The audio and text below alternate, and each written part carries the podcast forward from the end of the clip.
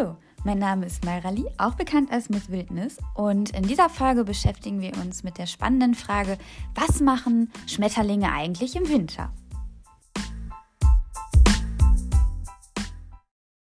In dieser Folge werden wir uns näher damit beschäftigen, was Schmetterlinge im Winter tun. Du wirst also verschiedene Überwinterungsstrategien kennenlernen und erfahren, welcher Schmetterling sogar sein eigenes Frostschutzmittel besitzt, was der Ameisenbläuling mit Ameisen zu tun hat, was einige Schmetterlinge mit Vögeln gemeinsam haben und auch wie du Schmetterlingen beim Überwintern helfen kannst. Ich weiß nicht, wie es für dich ist, aber ich fand Schmetterlinge schon immer irgendwie magisch, wie sie so durch die Gegend fliegen mit ihren zarten und vielfältig gestalteten Flügeln. Ich für meinen Teil beobachte Schmetterlinge furchtbar gerne. Manchmal habe ich sogar das Gefühl, ich könnte das fast den ganzen Tag über tun. Und damals als Kind habe ich das tatsächlich auch das eine oder andere Mal getan. Und wenn dann ungefähr ab Spätherbst bzw. Winter man keine Schmetterlinge mehr fliegen sehen konnte, habe ich mich des Öfteren gefragt, wo sind die ganzen Schmetterlinge hin? beziehungsweise, was machen diese Tiere im Winter? Was die meisten Schmetterlinge im Frühjahr und Sommer hauptsächlich tun, wissen viele Menschen. Ich meine, klar, schließlich sehen wir sie draußen häufig von Blüte zu Blüte fliegen und mit ihren Rüsseln den süßen Nektar aus Blüten saugen. Das ist jetzt nicht alles, was Schmetterlinge im Sommer machen, aber dabei können wir sie hauptsächlich beobachten. Kommen wir jetzt zurück zu unserer Anfangsfrage. Was machen diese Tiere denn dann eigentlich im Winter? Und es ist so. Schmetterlinge besitzen verschiedene Überwinterungsstrategien. Manche Schmetterlingsarten fliegen im Herbst in den wärmeren Süden, ähnlich wie es auch Zugvögel tun. Dazu gehören Schmetterlinge wie der Admiral oder auch der Distelfalter. Diese Schmetterlinge wandern also in wärmere Gebiete und aus diesem Grund nennt man sie auch Wanderfalter. Anders als bei Zugvögeln wandern bei Schmetterlingen allerdings, ja, jede Generation wandert nur einmal. Eine Generation fliegt hin, legt dort auch ihre Eier die Nachkommen schlüpfen dort vor Ort, entwickeln sich weiter zu adulten Tieren und treten dann quasi den Rückflug an. Über die Flugorientierung von Wanderfaltern weiß man allerdings noch recht wenig. Aufgrund von verschiedenen Experimenten unter kontrollierten Bedingungen mit verschiedenen Faktoren, die das Flugverhalten von Schmetterlingen beeinflussen können, hat man bereits herausgefunden, dass Schmetterlinge höchstwahrscheinlich ähnlich wie Zugvögel über einen sogenannten Sonnenkompass verfügen. Das bedeutet, die Tiere orientieren sich bei ihrem Weg am Stand der Sonne. Sehr spannendes Thema. Ich bin auf jeden Fall gespannt, ob man da nochmal in den nächsten Jahren ein bisschen mehr herausfinden kann. Ich denke schon. Aber ich freue mich auch schon auf die Ergebnisse. Die Mehrheit hier heimischen Schmetterlingsarten überwintern allerdings im Ei oder im Raupen- oder Puppenstadium. Da kann man als Beispiele jetzt nennen Feuerfalter, Aurorafalter, Kohlweißlinge, ähm, der Ameisenbläuling und auch der Pelmutfalter. Es gibt auch hier Schmetterlingsarten, die im kalten Deutschland als adulte Tiere überwintern können. Dazu zählen das Tagfaunauge, kleiner und auch großer Fuchs.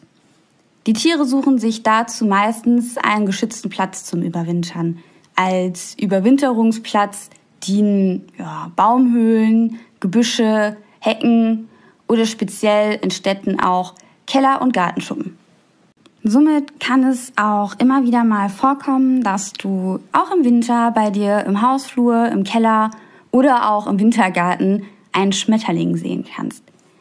Wichtig hierbei ist, dass wenn man einen Schmetterling in Winterstarre zum Beispiel im Hausflur findet, darauf achtet, dass die Bedingungen dort für den Schmetterling in Winterstarre dauerhaft bzw. bis zum Frühjahr optimal sind. Wobei man als optimal bezeichnen würde, die Temperatur ist dort dauerhaft unter 13 Grad und der Schmetterling ist geschützt vor Feinden. Solltest du jetzt einen Schmetterling finden an einem Ort, wo dies nicht der Fall ist, kannst du versuchen, ihn vorsichtig umzusetzen. Beispielsweise ist es gerade bei Wintergärten oft so, dass sie während der Heizperiode zumindest zum Teil mitbeheizt werden, wodurch die Temperatur dort im Winter höher sein kann als noch im Herbst, wo der Schmetterling sich den Ort als Überwinterungsquartier ausgesucht hat. Wird es jetzt in den Wintermonaten wärmer in dem Wintergarten, beginnen die Tiere aus ihrer Winterstarre zu erwachen und das kann zu Problemen führen. Warum kann das zu Problemen führen? Der Schmetterling fängt dann an zu flattern, verbraucht dadurch Energie, findet aber wahrscheinlich keine passende Futterquelle, wenn er überhaupt eine Nahrungsquelle findet. Und diese Tatsache kann schwerwiegende Folgen für die Tiere haben. Meistens droht diesen Tieren dann sogar der Hungertod. Es ist also besser, den Schmetterling in so einem Fall vorsichtig umzusetzen.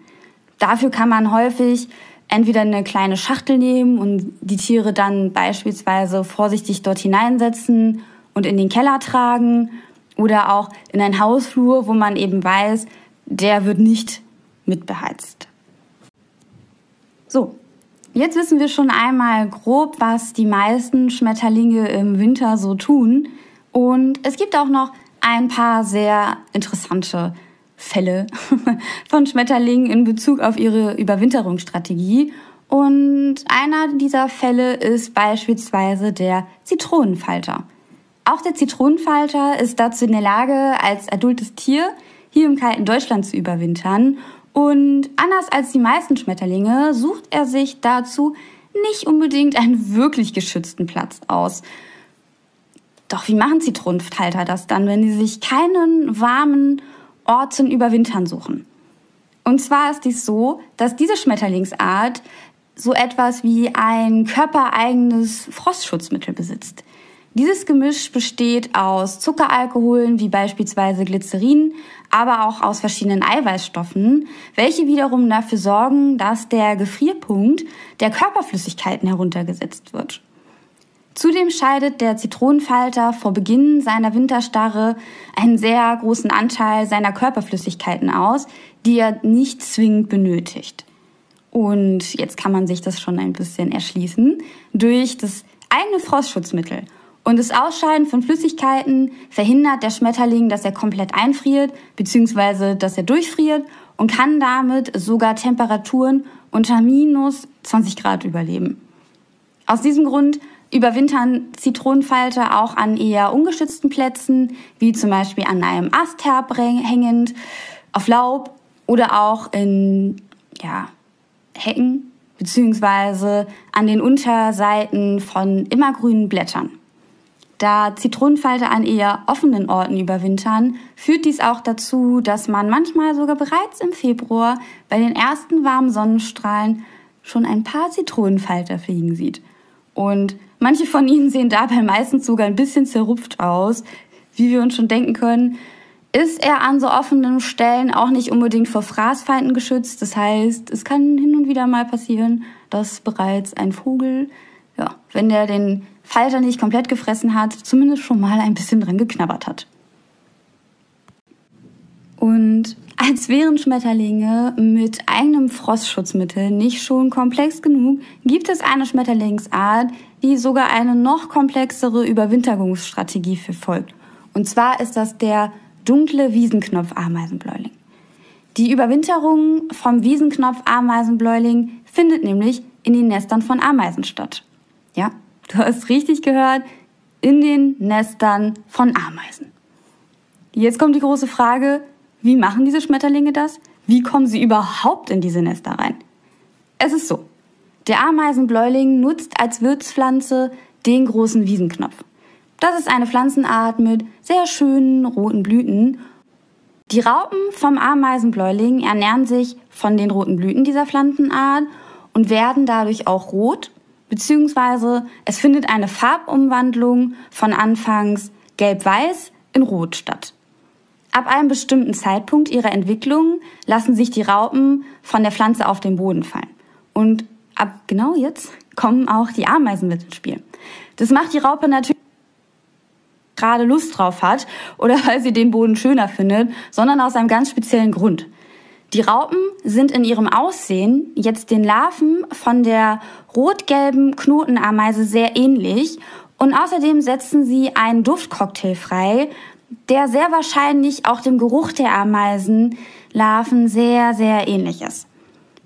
Darüber hinaus besitzen die Raupen auch noch Honigdrüsen, wodurch sie ein süßes Sekret ausscheiden, was die Ameisen zusätzlich noch besänftigt bzw. sie auch davon überzeugt, jetzt die Raupe von dem Ameisenbläuling quasi zu adoptieren und auch in ihr Nest reinzubringen.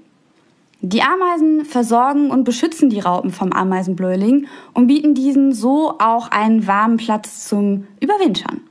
Das perfideste an der ganzen Sache, finde ich, ist zudem, dass diese Raupe sich außerdem von der Brut der Ameisen ernährt.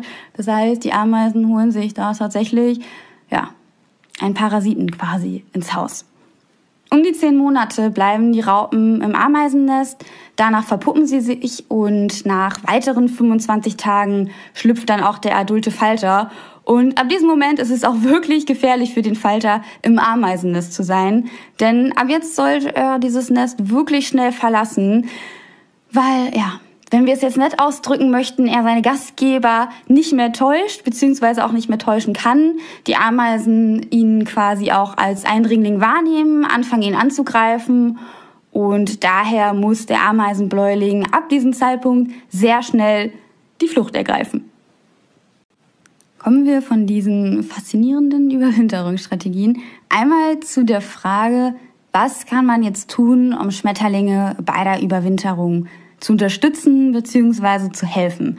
Dazu muss man sagen, das meiste, was man tun kann, um Schmetterlingen zu helfen, außer eben sie umzusetzen, wenn man sieht, dass sie sich kein optimales Winterquartier ausgesucht haben, sind Maßnahmen, die man bereits im Vorfeld ergreift. Also bevor die Schmetterlinge anfangen, in Winterstarre zu gehen. Und das macht man, indem man beispielsweise Winterquartiere anbietet.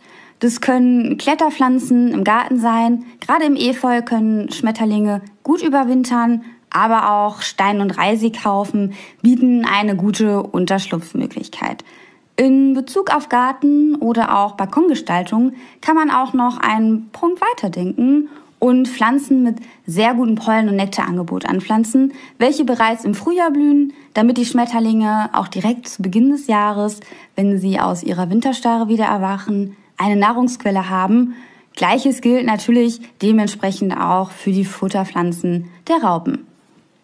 Hiermit beende ich die heutige Folge und vielleicht kennst du auch die eine oder andere spannende Überwinterungsstrategie von Schmetterlingen oder hast noch einen anderen Tipp, wie man Schmetterlinge beim Überwintern unterstützen kann, dann würde ich mich natürlich sehr über eine Nachricht von mir freuen. Entweder hier oder auch gerne bei Instagram. Und meinen Instagram-Namen kannst du in der Beschreibung finden. Sonst wünsche ich dir noch einen schönen Tag oder Abend oder auch eine gute Nacht. Je nachdem, wann du diese Folge jetzt gerade gehört hast. Und bis dann!